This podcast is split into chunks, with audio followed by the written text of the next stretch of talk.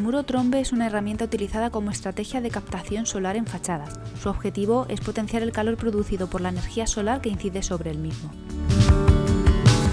A pesar de que su inventor Edward Morse patentó el diseño en 1881, esta tipología de construcción fue popularizada en 1964 en Francia por parte del ingeniero Félix Trombe y el arquitecto Jacques Michel. Por ello es también denominado como muro Trombe-Michel.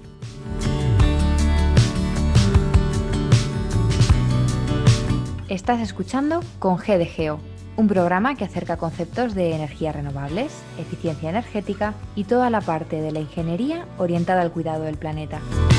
Un podcast ofrecido por la red Podcastidae.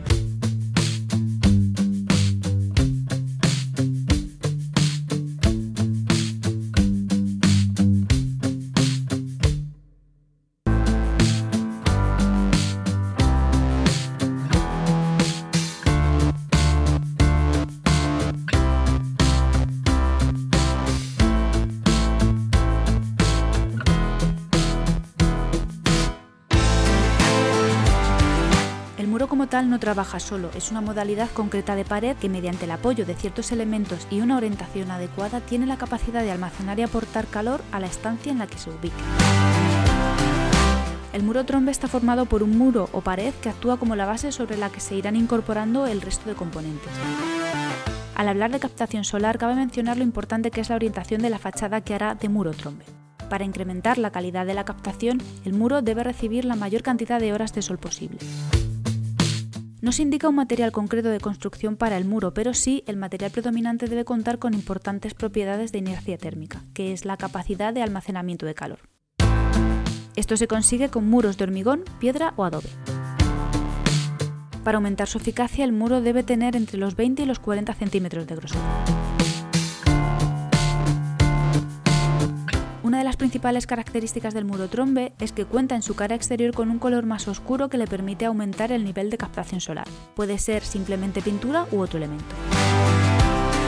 En algunos casos, para conseguir más superficie de captación en esta cara exterior, se le puede añadir algún componente o material rugoso. En la parte interior del muro, la que da a la estancia a climatizar, se aconseja incorporar algún aislante térmico para evitar excesiva transferencia de calor. Hay que recordar que lo importante es que el muro mantenga el calor el mayor tiempo posible.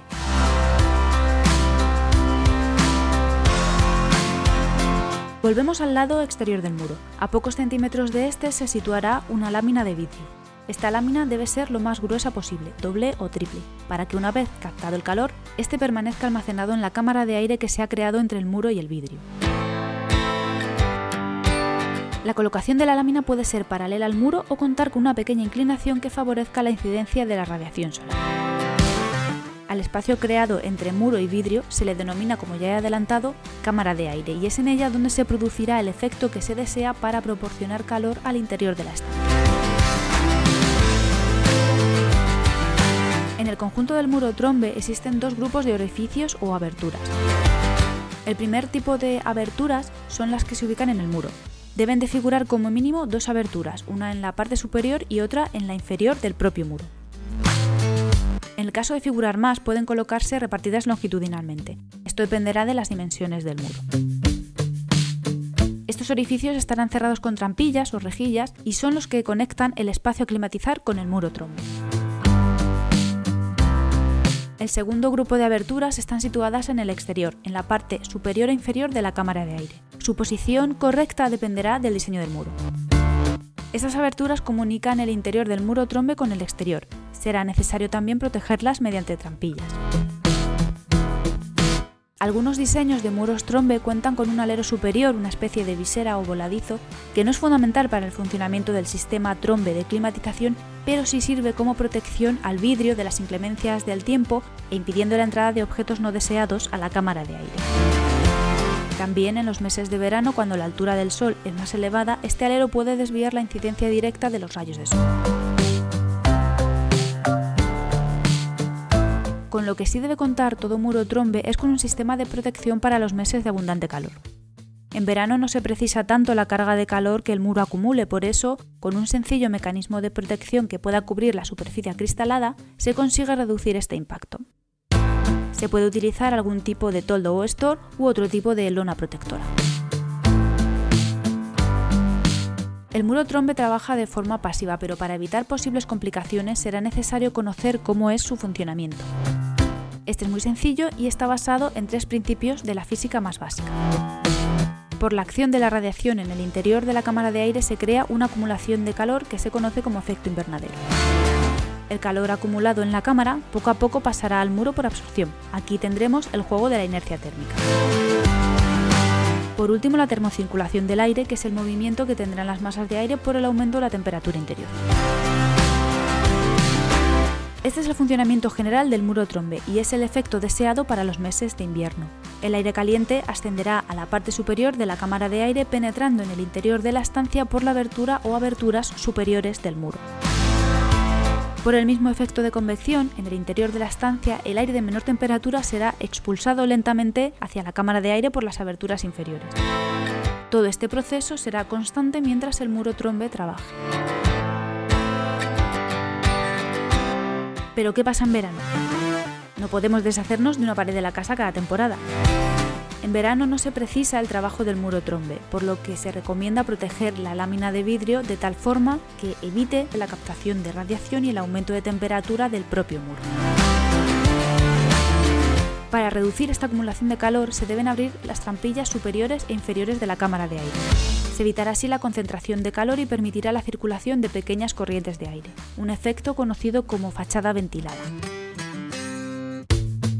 A pesar de que este es un sistema de climatización cuanto más curioso, renovable, limpio y con reducidos costes de mantenimiento, lamento compartir más inconvenientes que ventajas, puesto que es una técnica muy condicionada por la orientación y la presencia de obstáculos no la hace muy práctica en zonas urbanas y de altos edificios. Además, el usuario debe contar con una cierta habilidad en el manejo, así como una entera comprensión de su funcionamiento para evitar revertir el sistema. La recomendación bloguera en Con Geo. La teoría del muro trombe no acaba aquí. Los modelos de arquitectura solar pasiva evolucionan tanto estética como funcionalmente adaptándose a las necesidades del edificio y de sus usuarios, y por supuesto también para resolver los problemas que conllevan algunos estilos y tendencias en la construcción de los últimos años. Las posibilidades y opciones de muro trombe pueden diseñarse para complementar otras opciones de calentamiento, pudiendo combinarse con el uso como invernadero o espacios para el calentamiento de agua caliente sanitaria. En el texto recomendado de hoy se comparten algunos aspectos de este estilo. En las notas del programa dejo el enlace a Arquitectura solar pasiva, invernaderos, muros trombe y muros paritodinámicos, un texto del blog de la web y-sigurat.com.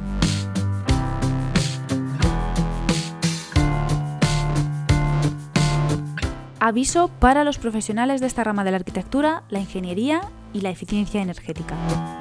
No paséis sin visitar la web trabajamediambiente.com, portal padrino de este espacio y que ofrece para todos los oyentes de Congedegeo ofertas laborales diariamente actualizadas del sector.